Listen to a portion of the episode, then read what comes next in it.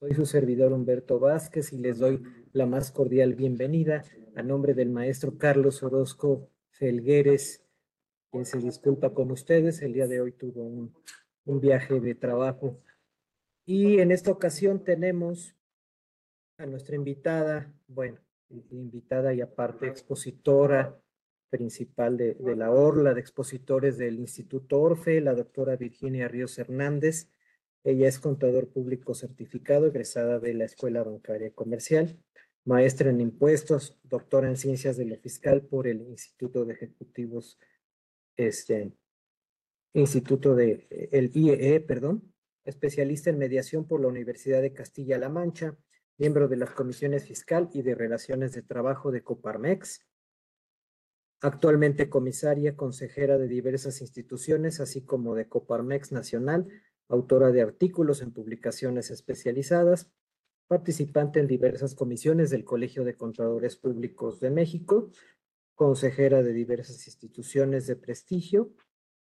Y bueno, ¿qué decir de la doctora Virginia Ríos Hernández? Doctora, Virginia, muchas gracias, doctora Vicky, por aceptar esta invitación a este conversatorio. Eh, tenemos el tema salarios mínimos 2024 y sus efectos. Muchas gracias. Al contrario, muchas gracias por la invitación. Y bueno, pues para mí siempre es un gusto participar con Grupo Orfe. Eh, me voy a permitir, eh, pues, eh, presentar algunas láminas pero pues como no puedo compartir, me van a hacer favor de, de hacerlo, ¿verdad? Muchas gracias. Listo, aquí está.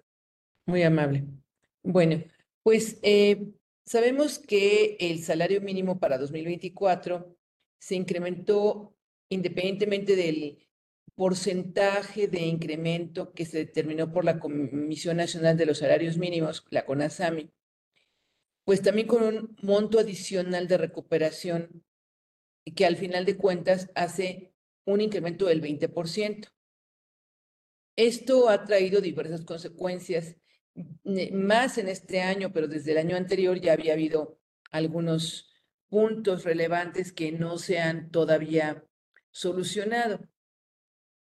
Eh, aquí, pues, eh, voy a hacer una exposición más que eh, una serie de preguntas y respuestas, voy a hacer una exposición de la principal problemática que, que detectamos en, este, en ese sentido.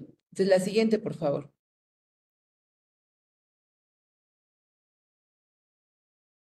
La siguiente.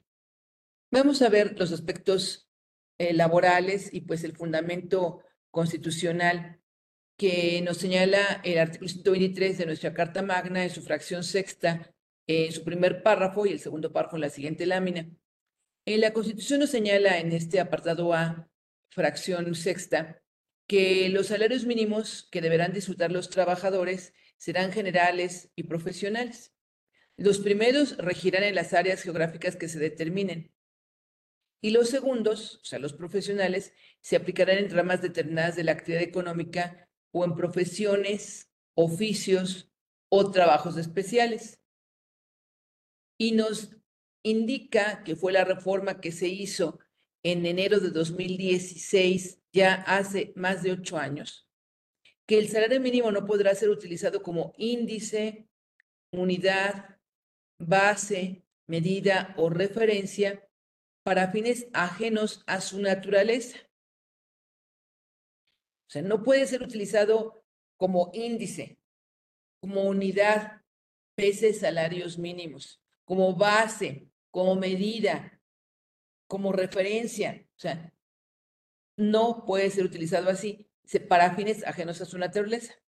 Lo ideal hubiera sido que el propio artículo 123, apartado A, fracción sexta, dijera, la naturaleza del salario mínimo es, pero no lo dijo textual, sino que implícitamente se entiende en el siguiente párrafo, el segundo párrafo de la fracción sexta. La siguiente, por favor. Que nos dice que los salarios mínimos generales deberán ser suficientes para satisfacer las necesidades normales de un jefe de familia, el orden material, social y cultural, y para proveer a la educación obligatoria de los hijos. que los salarios profesionales se fijarán considerando además las condiciones de las distintas actividades económicas.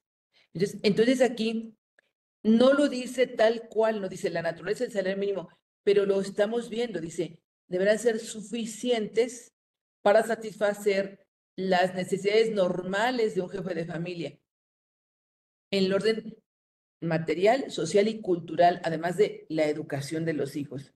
Entonces, ¿qué es el salario mínimo? ¿Cuál es la, ¿Cuál la naturaleza del salario mínimo? Pues es el mínimo de subsistencia, de sobrevivencia, no digamos de bienestar, no, no, no, no, ya no vayamos a, bienestar, pero sí, sí de, de, pues de sobrevivencia. Entonces, ¿cuál es la naturaleza del salario mínimo? Pues que es mínimo de sobrevivencia, mínimo de vida. La que sigue, por favor.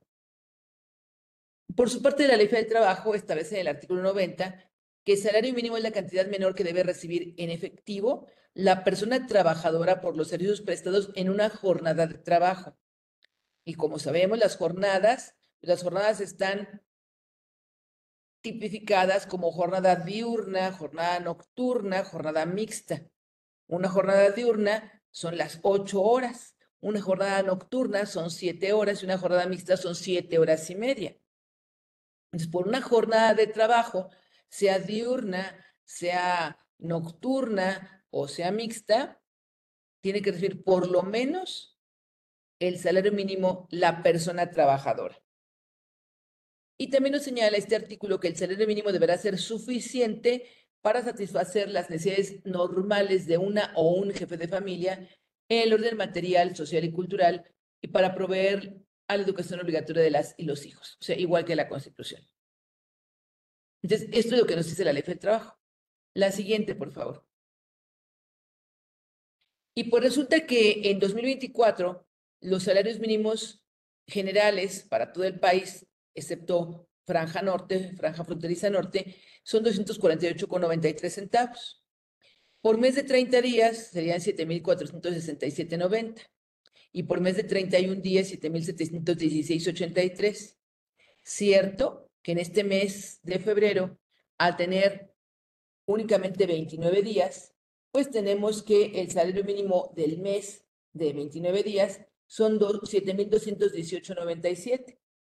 Que, bueno, pues es el mes en que eh, menos percepción se tiene porque tiene menos días. Por un trabajo que gana salario mínimo serían 7,218,97 eh, la percepción mensual. Entonces, para efectos eh, pues de cumplimiento de obligaciones en materia laboral, deben hacerse los ajustes y modificaciones que correspondan en lo que se refiere a los contratos individuales de trabajo. No nada más de los trabajadores que ganan salario mínimo, sino también de aquellos que ganan o que ganaban más de salario mínimo el año pasado, pero que ahora se tuvieron que ajustar sus salarios para que no se quedaran por debajo del mínimo. O de los demás trabajadores que aunque no se les incrementó seguramente un 20%, porque no alcanza la economía, y qué bueno fuera que todo el mundo pudiera decir, ah, sí, le incremento un 20 y qué bien, y, y me sigue dando muy buenos resultados mi productividad y mi utilidad, pero no es así. O sea, hay muchas microempresas y muchas personas físicas que dicen, ya no puedo con los incrementos de salario mínimo, pero no más es el incremento del salario mínimo, también los costos de seguridad social, los indirectos también de estos, estos pagos. Entonces, bueno, pues no se les puede incrementar a todos los trabajadores el 20%, pero lo que se ha incrementado en algunos casos, pues tuvo que ser en enero. A lo mejor había trabajadores que entraron el año pasado en octubre, pero que entraron con 7 mil pesos. Y 7 mil pesos el año pasado era más de salario mínimo. Pero a partir de enero ya, para nada. En enero, el salario mínimo de enero de un mes fueron 7 mil 716.83, pues ya no estaba en salario, estaba más que los 7 mil pesos que ganaba a partir de octubre que entró a trabajar. Y tuvimos que ajustar el salario, y repito, al salario mínimo, si ganaba 7 mil pesos mensuales el año pasado, y se le pactó un salario mensual de esa cantidad, o sea, no, sin importar que el mes sea de 30, de 31, de 29 o de 28 días, pues salario diario en 233, 33. Ahora no va a ser 248, 93, ¿verdad? seguramente le tuvieron que incrementar en enero, no sé, a 255 o algo así, para que no quedara con el salario mínimo igual que sus compañeros que a lo mejor tenían puestos de menor responsabilidad, de menor capacitación, de menor experiencia. Pero bueno, el salario mínimo de la frontera norte son 312,41 y el salario mínimo mensual de un mes de 30 días equivale a 9.372.30 y de un mes de 31 días 9.684,71. Entonces, eh, pues tendríamos que modificar los contratos individuales de trabajo, tendríamos que presentar también los avisos de modificación de salario, base de cotización para el Seguro Social, porque independientemente de que, de que se incrementen los salarios mínimos, el IMSS no puede modificar automáticamente su base de cotización, aún de aquellos que cotizaban con salario mínimo, porque, bueno, el que gana salario mínimo no cotiza con salario mínimo, cotiza con más por sus proporcionales. ¿Quién es el que cotiza con salario mínimo? Pues el que tiene jornada reducida o semana reducida. Porque de acuerdo a lo que nos marca el propio Seguro Social en su legislación, nos dice que los trabajadores que trabajen jornada reducida o semana reducida no podrán cotizar con menos del salario mínimo. Cotizar con salario mínimo es para los de jornada reducida o semana reducida que su percepción por esa semana reducida o jornada reducida sea inferior del mínimo. Y pues yo le pago al trabajador, pero a lo mejor le pago por día 200 pesos y cotiza con 248.93, ¿sí? Entonces tengo que presentar modificación de salario al Seguro Social porque a lo mejor ese trabajador que estaba cotizando con 248, estaba cotizando en su momento con el salario mínimo anterior, 207 y centavos, pues ahora eh, el Seguro Social le va automáticamente a actualizar esos 48.93. Yo tengo que ver si realmente ese es su salario con el que va a cotizar, ¿sí? O, va a cotizar con un salario eh, superior. Depende de cómo estén mis movimientos salariales. También tengo que modificar los parámetros de la nómina. Es decir, en mis programas de nómina tengo que, ahí me pregunta cuál es el salario mínimo. Ahí me pregunta los datos de la OMA, etcétera. Tengo que modificar mis parámetros de la nómina. También la revisión de contratos colectivos de trabajo, cuando el sindicato, pues, hace una negociación o cuando se incrementan los salarios mínimos, muchas veces el sindicato nos solicita una revisión de contrato colectivo de trabajo y también habrá que verlo. Y no hay que perder de vista que además de los salarios mínimos generales, pues están los salarios mínimos profesionales, ¿sí? Y que tenemos que cuidar que un trabajador que tiene una actividad que está regulada o que está catalogada en ese catálogo de salarios mínimos generales y profesionales, pues no debe, no debe trabajar con menos de lo que establece eh, ese salario mínimo para su actividad. La que sigue, por favor. Y bueno, pues tenemos en el artículo 97 de la Ley del Trabajo los descuentos permitidos a los salarios mínimos. Este artículo 97 dice que los salarios mínimos no podrán ser objeto de compensación, descuento o reducción, salvo en los casos siguientes. Las pensiones alimenticias, pues sí, ahí aunque sea el salario mínimo, si tiene una pensión alimenticia que dar a hijos, a padres, a cónyuges, pues tengo que descontar la pensión alimenticia que me diga la autoridad competente. También el pago de renta, si el patrón le proporciona una habitación para que ahí viva y le cobra una renta, la renta no puede ser más del 10% de su salario del trabajador. El pago de abonos para cubrir préstamos del Infonavit. Este descuento no puede ser más del 20% de su salario. Y por último, el pago de abonos al Infonacot. Este descuento no puede ser más del 10% de su salario. Pero imagínense que tenga Infonavit con el 20%, Infonacot con el 10%, ya es 30%, más una pensión alimenticia de otro 30%, pues ya se quedó con el 40% del salario mínimo como percepción. Y a veces el trabajador cree que no puede percibir neto menos que el mínimo, y eso no lo dice la ley, ¿sí? La próxima, por favor.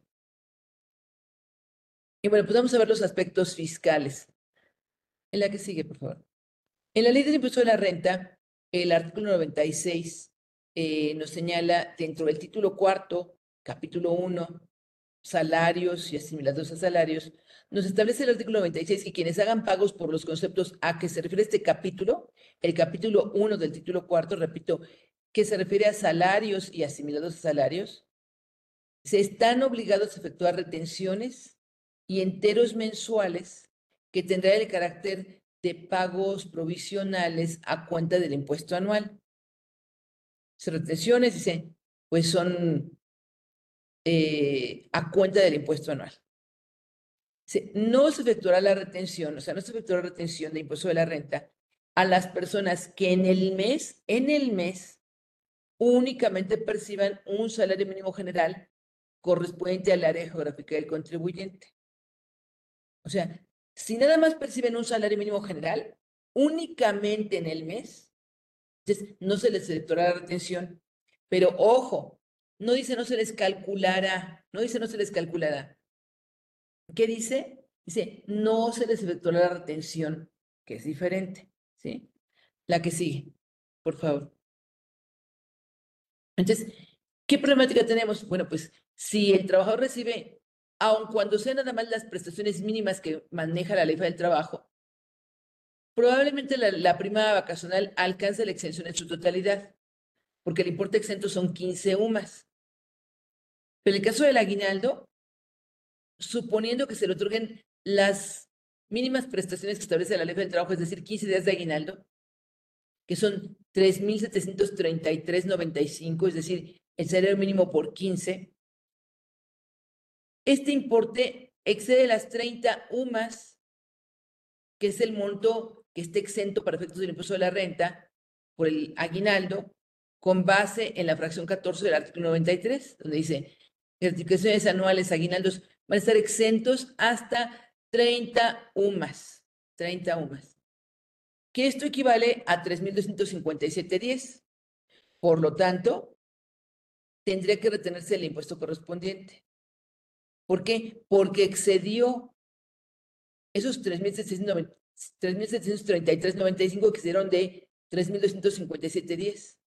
Y entonces ahí no dice que no le voy a hacer, la retención o que no me le voy a hacer la retención por la diferencia, no. Le tendré que calcular en el mes de diciembre, cuando le pague el aguinaldo, cuánto es el impuesto y en principio se lo tendría que retener, porque no hay ninguna reglamentación en contrario. La siguiente, por favor. ¿Qué pasa con el subsidio al empleo? Bueno, pues como veíamos, el salario mínimo en mes de 30 días serían 7.467.90 y el salario mínimo en meses de más de 31, de, perdón, de más de 30, o sea, 31 días, sería 7.716.83. Pero, ¿qué pasa con el último renglón de la tabla del subsidio para el empleo? Pues que son 7.382.34 el último renglón. Y efectivamente, 29 de febrero, 29 días de febrero, como nomás son 29 días, el salario mínimo del mes de febrero serán 7.218.97.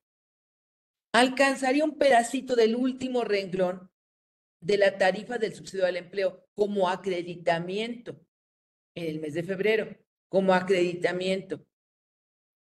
Pero nada más, ¿sí?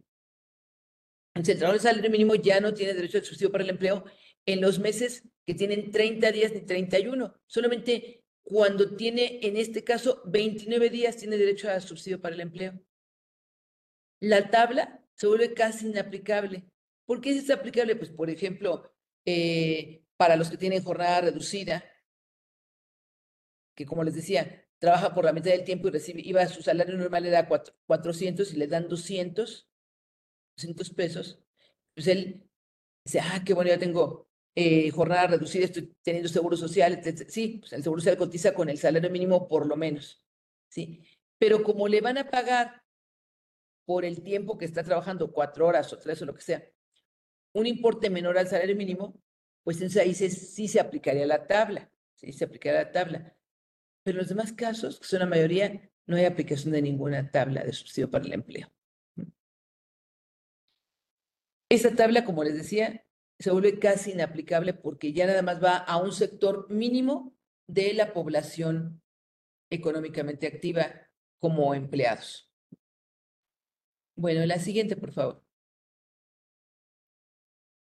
Entonces aquí tenemos un ejemplo. Supongamos que en el mes de enero de 2024 un trabajador percibió su salario mensual de 7.716.83, que es 31 días de salario mínimo, más ayuda de transporte porque le dan 100 pesos manera de ayuda de transporte. Eso son 442.86. La percepción del mes de enero de 2024 serían 8.159.69. El ISR correspondiente serían 570.68. El neto a recibir por ese trabajador serían 7.589.01. Es decir, menos que el salario mínimo, porque como vemos aquí, el salario mínimo son 7.716.83. Ahora nada más le van a pagar 7.589.01. Y cuando pregunte, ¿por qué? Ah, pues porque ya ves que, eh, que tuviste la ayuda de transporte. Pues sí, pero esa ayuda de transporte eran 100 pesos semanales. En el mes fueron 442.86. Y eso hace que el impuesto sea mayor incluso que la ayuda de transporte, que lo que me van a dar de neto me disminuya también el salario mínimo y reciba menos. ¿Eso es justo? Pues no, no es justo. Pero así está, hasta ahorita así está la ley. La siguiente, por favor. Entonces, es eh, realmente urgente que el SAT emita reglas para que solamente se les calcule el impuesto de la renta sobre el excedente del salario mínimo a los trabajadores que ganan salario mínimo, pero que tienen alguna otra percepción. Por ejemplo, les decía la PTU, si le pagan la PTU a otro de salario mínimo y vamos a suponer que le tocó una PTU de cuatro mil pesos, de siete mil pesos, de diez mil pesos, qué bueno por el trabajador. Pero solamente tiene exentos de impuesto de la renta 15 UMAS, únicamente tiene exentos 15 UMAS. Y lo demás estaría grabable, sería grabable y acumulable. Entonces, ¿qué? ¿Le voy a retener impuesto sobre el total? Y después, tengo que hacer cálculo anual. Entonces, aquí también es una de las necesidades que, que se diga por el SAT que al efectuar el cálculo anual a los trabajadores que únicamente perciben el salario mínimo, pero que también recibieron por lo menos el aguinaldo, que recibieron tal vez PTU, que le recibieron, que percibieron también a lo mejor la prima de vacaciones, ya tienen muchos años de antigüedad y por lo tanto les tocan muchas vacaciones. No se le retenga el impuesto que en su caso se determinará a su cargo, porque se va a determinar a su cargo un impuesto en el cálculo anual. En el artículo 97 no hay ninguna disposición que diga, oye, no le calcules el impuesto a tus trabajadores que ganan eh, menos de salario mínimo, digo, no, que ganan un salario mínimo, o sea, no les calcules el impuesto. Pues no dice eso. Tampoco dice, al que gana salario mínimo, le calcules el impuesto anual, pero luego le acreditas el importe que te salga. Tampoco lo dice. Por eso urge que respondan en el SAT. Eh, entonces, que se pudiera decir que le haga el cálculo anual, pero que en el cálculo anual también solamente se lo haga por el excedente del salario mínimo, por ejemplo. Y sobre el timbrado, entre comillas, de los FDIs del pago de nómina para esos trabajadores. Porque hoy por hoy, pues son muchas dudas que hay porque el, digamos que el timbrado de la nómina me lo da muchas veces el programa de nómina. Pero ahí calcula el impuesto.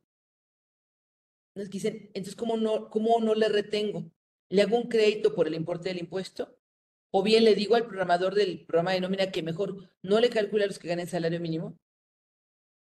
Pues lo que pasa es que la ley dice que no le calcules, la ley dice no le retengas si únicamente percibe en el mes un salario mínimo. La que sigue, por favor. Entonces, propuestas, propuestas aquí, porque a veces nos dice la autoridad, bueno, pero ¿qué nos proponen? Bueno, pues aquí a mí se me ocurre construir el salario mínimo general para el resto del país exento del impuesto de la renta para todos los trabajadores. O sea, esa es una propuesta. Propuesta B, considerar un acreditamiento equivalente al impuesto de la renta del salario mínimo para el impuesto de la renta a cargo de todos los trabajadores. O sea, que se pudiera acreditar un importe equivalente al impuesto de la renta del salario mínimo contra el impuesto de la renta a cargo de todos los trabajadores. Y la última propuesta, que a lo mejor es la que en su caso podrían aceptar porque ven que quieren recaudar ahorita todo a como de lugar, considerar un acreditamiento equivalente al impuesto de la renta del salario mínimo para aquellos trabajadores cuya cuota diaria es el salario mínimo y para los demás no.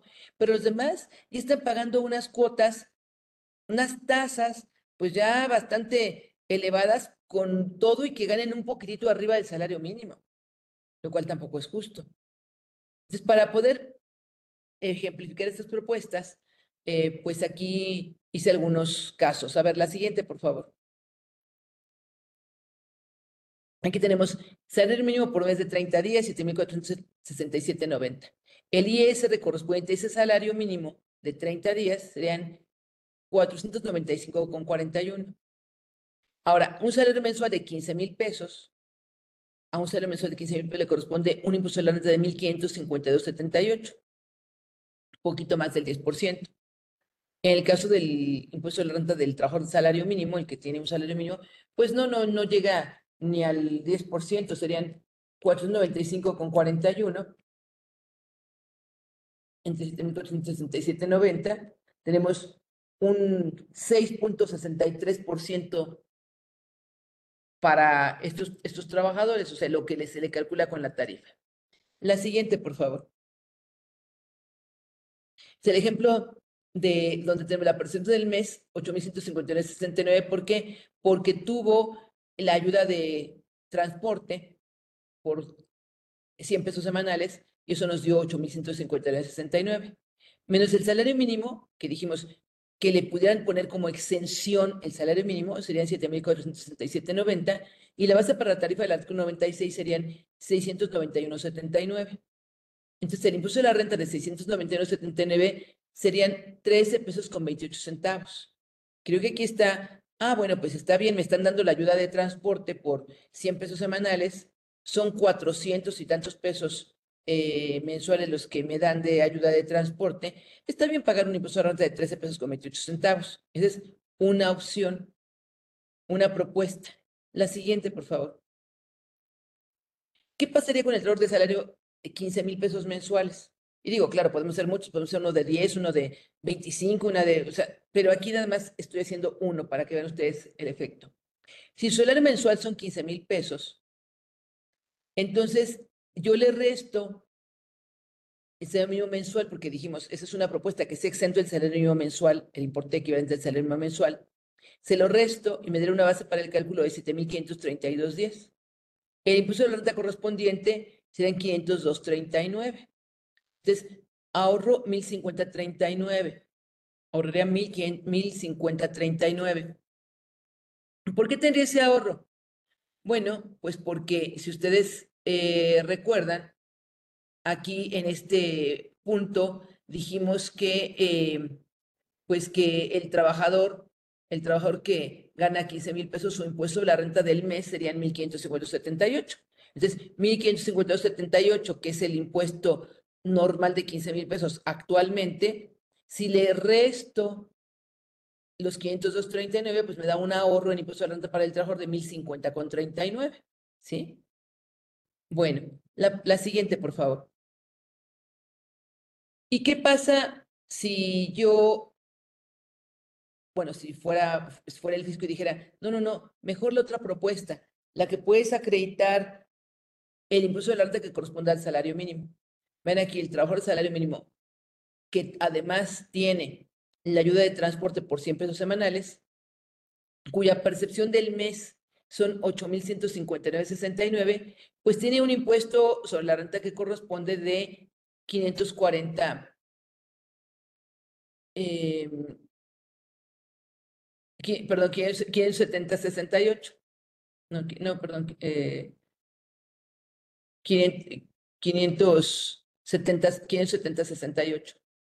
Menos el impuesto de renta de un salario mínimo que serían 495,41. O sea, si tenemos ahí el impuesto sobre la renta de un salario mínimo que son 495,41, pues tenemos un impuesto de renta a retener de 75 pesos con 27 centavos. Entonces, el trabajador diría, ah, vean aquí 75,27. Vámonos, por favor, dos láminas antes. Aquí, si se le considera exento el salario mínimo, al total de la prestación del mes le resto el salario mínimo, y tendría una base de 692.79 y un impuesto de 13.28. Nos vamos dos láminas adelante, por favor. Entonces, pero si nos, eh, si nos tomaran la propuesta de que, oye, acredítale el impuesto que equivale al salario mínimo, o sea, los 495.41, tenemos un impuesto a retener de 75 pesos con 27 centavos. Por supuesto que el trabajador dice, me conviene más la primera opción porque ahí, aquí me están saliendo casi 62 pesos de más de retención. Sí, pero al final de cuentas, de esos 400 y tantos pesos mensuales por la ayuda de transporte, pues está pagando, en este caso, 75 pesos de impuesto de la renta, que también al final de cuentas no es lo mismo que pagar más de 500 pesos de impuesto de la renta porque se le acumule todo. La siguiente, por favor. Y vean lo que pasaría con el que gana 15 mil pesos mensuales. Aquí el impuesto de renta correspondiente de 15 mil pesos mensuales son 1.552.78, menos el impuesto de renta de un salario mínimo que sería el que tendríamos como posibilidad de acreditar, que son 495.41, y entonces nos daría una diferencia de un impuesto a retener de 1.057.37. Aquí, contra el impuesto de la renta normalito de 15 mil pesos, se ahorraría 425.41 el trabajador con un salario de 15 mil pesos. Por supuesto, vámonos dos láminas atrás, por favor. Que si le exentáramos, le pusiéramos la exención de, un salario mínimo, pues el impuesto de renta solamente serían 502.39, o sea que sería un ahorro de 1.050.39, ¿sí? Pero en el último de los casos, ojalá hay que comprar la idea el ISAT y que dijera, bueno, pues está bien, le vamos a acreditar el impuesto la renta que corresponda a un salario mínimo, pues ahí no se ahorraría 1.050 con 39, pero sí se ahorraría, vámonos dos láminas por favor para adelante, 495.41. Al final es un ahorro para el trabajador, porque repito, ya cuál subsidio al empleo, ya cuál beneficio, y entre más se, se incrementa el salario mínimo, pues los demás trabajadores, como la tarifa no se actualiza del impuesto de la renta, no se, no se actualiza en proporción para decir, oye, pues se ha incrementado el salario mínimo, la tarifa se actualiza con la inflación, ¿sí? Pero, pero entonces los trabajadores con un ingreso relativamente no tan alto, pues también están pagando ya un impuesto bastante fuerte.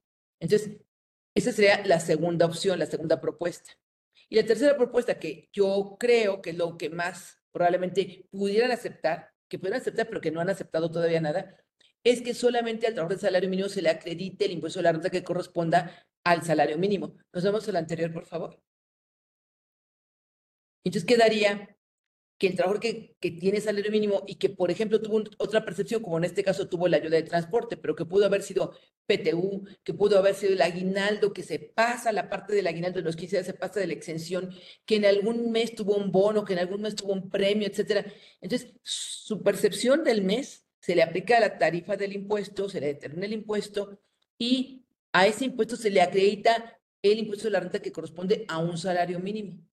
Y de esa forma ya nada más pagaría, pues, por el excedente, ¿sí?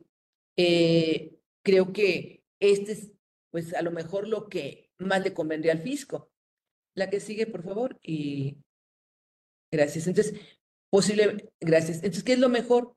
Pues depende, o sea, depende, porque para el SAT la crédito de impuesto de la renta que corresponde a un salario mínimo es lo mejor, ¿sí? Y además nada más hacérselos a los que ganan salarios mínimos. Para el trabajador, pues claro que se, le conviene considerar un salario mínimo exento, sea de mínimo o sea de más de mínimo. ¿sí?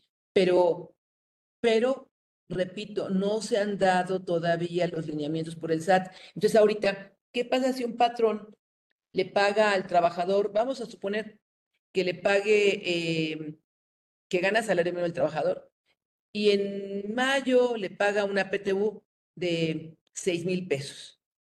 ¿Cuánto está exento? 15 UMAS, ¿sí? Entonces, si tenemos 6 mil pesos y nada más tenemos una exención de 1.628.55, que son las 15 UMAS, tenemos una PTU acumulable por 4.371.45. Cierto, podemos hacer el método del reglamento que nos anualiza la percepción y le retenemos un poquito menos, pero vamos a pensar que lo que salga de impuesto a retener, le tengo que retener sobre la percepción de la PTU grabable más su salario mínimo. Y le tengo que retener, ¿qué pasa si el patrón dice, no lo retengo porque es de salario mínimo? Y no le retiene. Pues en caso de una revisión, el SAT dice, oye, eso que no retuviste, me lo tienes que pagar tú porque eres responsable solidario con el trabajador. Y tú eres el que le retienes, así que tú tienes que verle retenido y entregándome el impuesto. ¿Y qué va a pasar? Porque todavía ahorita en 2000, eh, ahorita en febrero de 2024, están haciendo algunos cálculos todavía anuales de los trabajadores de salario, de todos los salarios, que la verdad es que tenía que haber hecho desde diciembre, algunos lo hicieron en enero, otros lo están haciendo hasta ahorita porque pues, al final de cuentas las diferencias se pagan en febrero. Y se encuentran con que un trabajador o varios trabajadores de salario mínimo, además del salario mínimo, tuvieron otros, otros ingresitos por ahí. Repito, PTU, aguinaldo, pues todavía el año pasado quedaba libre de los 15 días, pero si un patrón les pagaba en lugar de 15 días, les pagaba 30, pues entonces ya quedaba una parte del aguinaldo, aunque fueran de salario mínimo, acumulable. Y repito que el 97 de la ley, el artículo 97 de la ley no dice que a los que ganaron salario mínimo en el año, o que tenga como cuota diaria un salario mínimo, no se les hace cálculo anual. No lo dice. Le hago cálculo anual y ¿qué le acredito? ¿Qué le acredito si no le retuve nada? O le retuve en el mes de diciembre porque el aguinaldo que le di o en el mes de mayo porque la PTU que le di excedió de lo exento y la retuve en el mes de mayo. Debo acreditar eso y cuánto va a ser de impuesto a cargo del trabajador. Entonces, si es un problema, yo, yo les invitaría a que en sus medios, en sus foros, en sus agrupaciones de empresas, de asociaciones civiles, en lo que se pueda, le sigan diciendo al SAT que faltan estas reglas. Porque pues no hay conciencia de que esto va a perjudicar o puede perjudicar al patrón. Imagínense que, por ejemplo, de repente dijera el, el SAT, porque algunos programadores de los programas de nómina dicen, es que la ley no dice que no le hagas cálculo anual y no dice que como era de salario mínimo le acredites un impuesto que no, que no le, eh, le retuviste. Así que entonces sale en la anual, el cálculo anual del trabajo que gana salario mínimo salió un impuesto a cargo.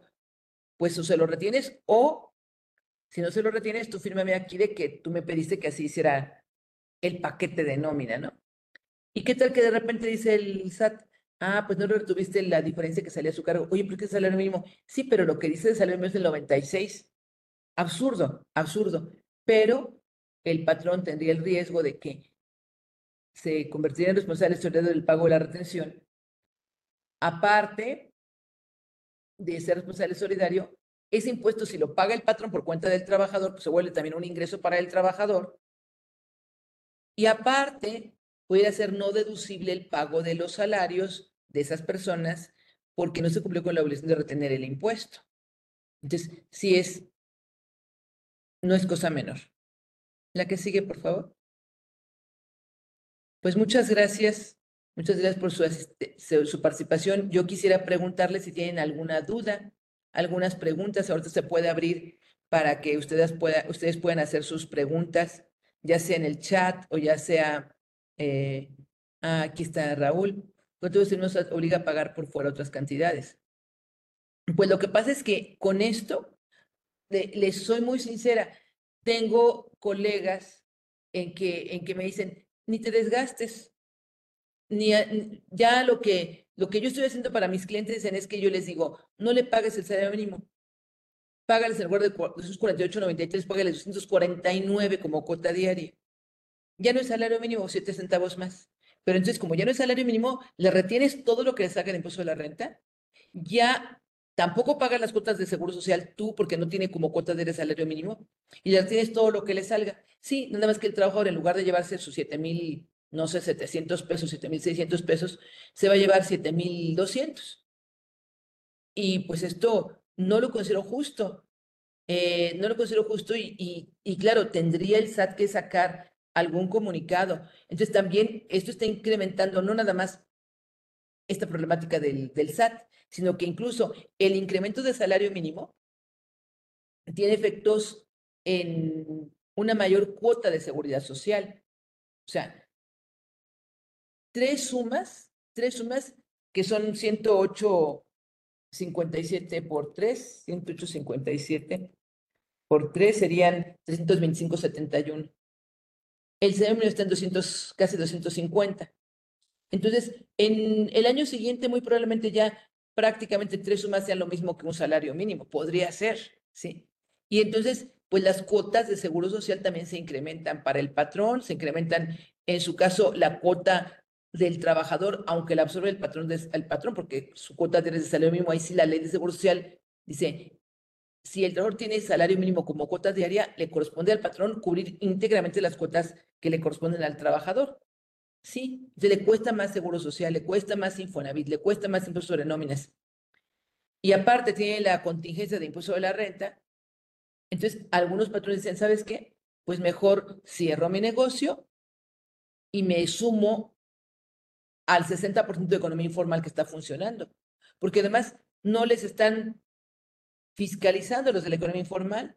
O sea, ahí estar en la economía informal significa no nada más que yo no cubra mis impuestos, sino que tampoco tenga a mis trabajadores en la seguridad social, que les esté, que les esté negando derechos que tienen, que no estén cotizando para una pensión, que no tengan posibilidades de, con el mal servicio, lo que ustedes quieran, pero tener alguna atención de emergencia en el seguro social, en fin. Entonces sí se está eh, incrementando el que el trabajador, bueno, perdón, el que el patrón pueda decir, mejor me voy a la economía informal, o precisamente como dice Raúl, que entonces diga, ah, mire, entonces, pues no vamos a generar reparto de utilidades porque si no, pues ya ves que te, no te conviene porque luego te descuentan el impuesto. Mejor vamos a, a sacar menos utilidades, vamos a meterle más gastos a la empresa, etcétera, etcétera, y, y pues ya, y yo te doy por aquí, por debajo del agua. O sea, eso tampoco es adecuado, porque ¿dónde va a sacar el patrón tanto dinero para pagarle por debajo del agua? Evidentemente es un círculo vicioso, ¿no? Bien, ¿alguna otra pregunta que tengan ustedes? ¿Alguna otra comentario, duda?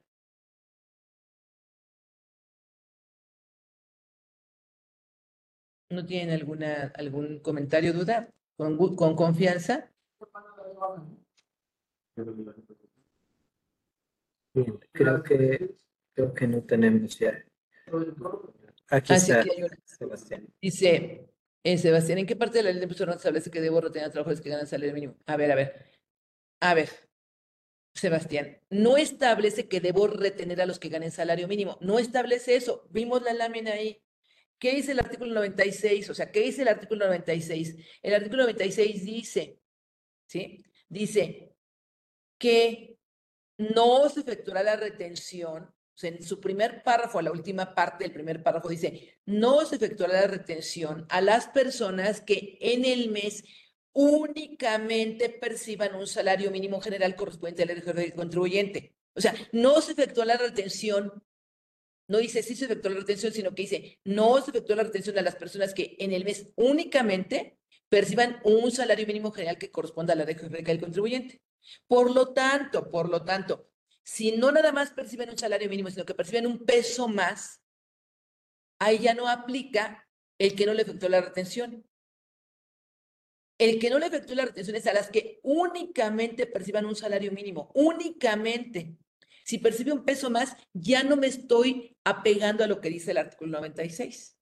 Y entonces ya no, repito otra vez, la ley no dice no les calcules el impuesto, la ley dice, no le retengas el impuesto a los que únicamente perciben un salario mínimo general que corresponde a la región del contribuyente.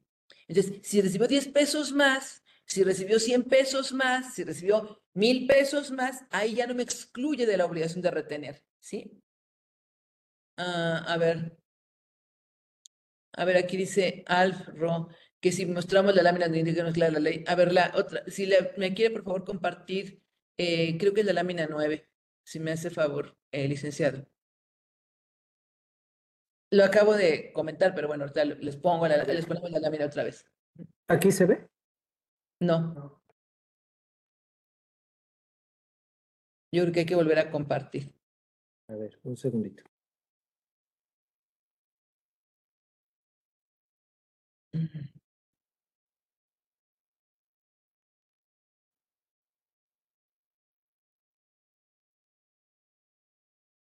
Ahí está, gracias. Eh, ahí está lo que dice, o sea, textual lo que dice la ley.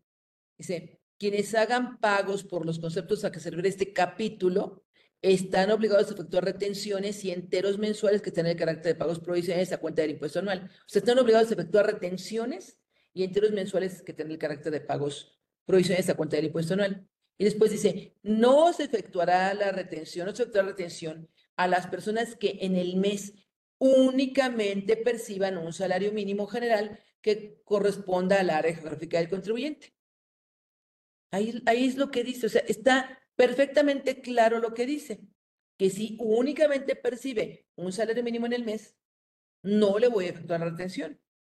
Y por eso les decía, y les puse el ejemplo, si recibe una ayuda de transporte de 100 pesos semanales, pues eso hace que ya no únicamente recibió un salario mínimo en el mes. Si recibe alguna otra cantidad, 10 pesos más, ya no recibió únicamente el salario mínimo en el mes. Entonces ya no me aplica el de que no le efectuará la retención si únicamente percibe un salario mínimo. ¿De acuerdo? Entonces, eso es lo que es preocupante, que, que las autoridades fiscales, pues como que no han hecho nada, no están conscientes del problema, las personas creo que tampoco, y cuando pueda venir, pueda venir en el caso de que, ah, pero ustedes tenían que haber retenido, pero ¿por qué si el trabajador gana salario mínimo? No, no, no gana salario mínimo, le estaban dando una ayuda de transporte semanal de 100 pesos. Bueno, sí, pero, pero ¿qué? Si no nada más únicamente recibía un salario mínimo. Así que entonces tu patrón es el responsable solidario del, del pago del impuesto. se lo tenías que haber retenido, no lo tuviste, pues ahora me lo pagas. Y les decía, lo peor, ah, Requisitos de deducibilidad, 27 fracción quinta de la ley del uso de la renta. Cumplir con las obligaciones de retención entero del impuesto. ¿No cumpliste? No deducible. Eh, Sebastián, aplica los que no salario mínimo. Pues sí, los que solamente perciban un salario mínimo en el mes, pero les vuelvo a repetir, si en el mes de diciembre le pago su aguinaldo y me voy a lo que marca la ley de trabajo, nomás le pago los 15 días de aguinaldo, pues esos 15 días de aguinaldo son mayores que las, que las 30 o más exentas. Entonces tiene una percepción grabable en el mes de diciembre o cuando le pague el aguinaldo que voy a tener que, eh, pues, de retener el impuesto. Sí, Mauricio, levantó la mano Mauricio, ¿verdad? Sí, abrimos el micrófono, por favor. Abrimos el micrófono.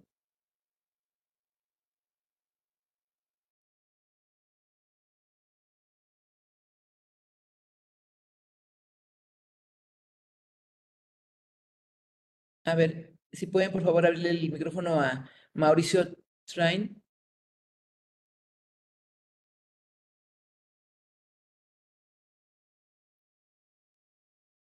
Un segundo.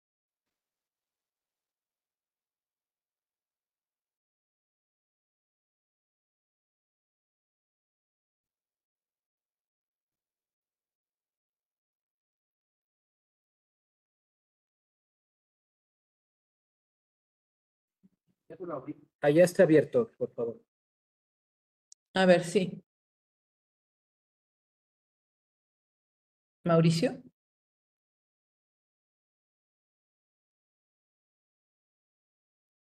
Sí, me dicen que tiene que aceptar que ya está abierto el micrófono. Ah, ahí está, ya estoy, ya estoy. Muchas gracias. Eh, entonces, eh, licenciada, sería el tema que no nos queda otra más que eh, cuando se tenga otra percepción para salarios mínimos hacer la retención, porque si no me voy a encontrar en la disyuntiva de que yo como responsable solidario, patrón, pues tengo que pagar esas retenciones que no hice indebidamente, ¿no? Pues sí, esa es, precisamente la tristeza, qué tristeza, porque con un peso que, que le paguemos de más al trabajador, pues se le retienen como 700 pesos, 600 pesos al mes. Sí, más de 500 pesos al mes. Entonces eso no es justo, pero precisamente eh, desde el año pasado eso estaba dando este tipo de problemática, desde 2023, que se incrementó también de manera importante el salario mínimo, y aun cuando se acreditaba el subsidio para el empleo, le salía un impuestito a cargo al trabajador.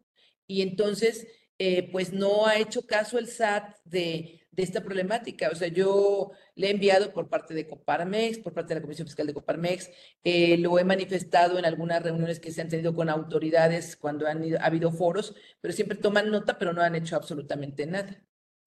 Qué tristeza, doctora, de verdad. Es, es increíble y, como eh, digo, de verdad, este es un tema muy, muy importante y no le damos la debida responsabilidad e importancia los, los colegas para poder manifestarnos porque ¿qué, entonces, ¿qué vamos a hacer cuando sea PTU el aguinaldo, que ya lo pagamos y, que bien lo dice desde el 2023, que ahorita se ve más fuerte porque ahorita alcanzó a más trabajadores el aumento de salarios mínimos, ¿no? Claro, y además, eh, además que ya, ya no quede exento ni siquiera el aguinaldo por lo, con lo mínimo que se tiene que pagar de aguinaldo. Correcto, correcto. Entonces, entonces ya, aunque digan, lo único que le doy el salario mínimo, pues sí, pero ya, aunque solamente sea esa, la única percepción, con, la, con el aguinaldo ya con eso rebasó el exento. Sí, sí en ese sentido, eh, eh, las horas extras que se les están pagando a los trabajadores, eh, que también son, son no graban, vamos a poner que estén las exentas, las que marca la ley tres veces a la semana y no más de tres horas diarias, pensándolo así como, como está la regla, entonces ahí no sería eh, eh, grabada esa percepción, ni... No. Okay, ahí, no le, ahí no le afectaría, porque pues, es una percepción. Si, si, se respetan este tipo de cosas, no hay problema, siempre y cuando eh, esté grabada la percepción que incremente el salario mínimo. Claro, como el aguinaldo va a ser en, en diciembre. O, vacaciones, la, prima vacacional que decía, que, que hoy eh, ya tienen muchísimas vacaciones y la prima vacacional puede, puede rebasar. Pudiera ser, dependiendo de la, antigüedad de los trabajadores. Correcto. Doctora, muchas gracias. Muy, buena exposición. Muchas gracias. Gracias. Pues gracias, gracias entonces eh, por la oportunidad de participar en este conversatorio. Y bueno, pues también mis saludos al maestro Carlos Orozco Felgueres, y eh, pues hay que seguirnos capacitando. Muchas gracias, muchas gracias, doctora Vicky, como siempre. Muy agradecidos por esta sesión del conversatorio. Tenemos aquí un reconocimiento para usted. Se lo vamos a hacer llegar este, sin problema. Se lo vamos a hacer llegar por medio de, de, de aquí del WhatsApp. No se preocupe. Y bueno, pues Agradecemos a todos los que se conectaron a este conversatorio de parte del maestro Carlos Orozco Felgueres del Instituto Orfe. Muchas gracias a todos y nos vemos el próximo miércoles. Muchísimas gracias. Que tengan muy bonita tarde y bonito 14 de febrero. Gracias. Así es, felicidades. Hasta luego.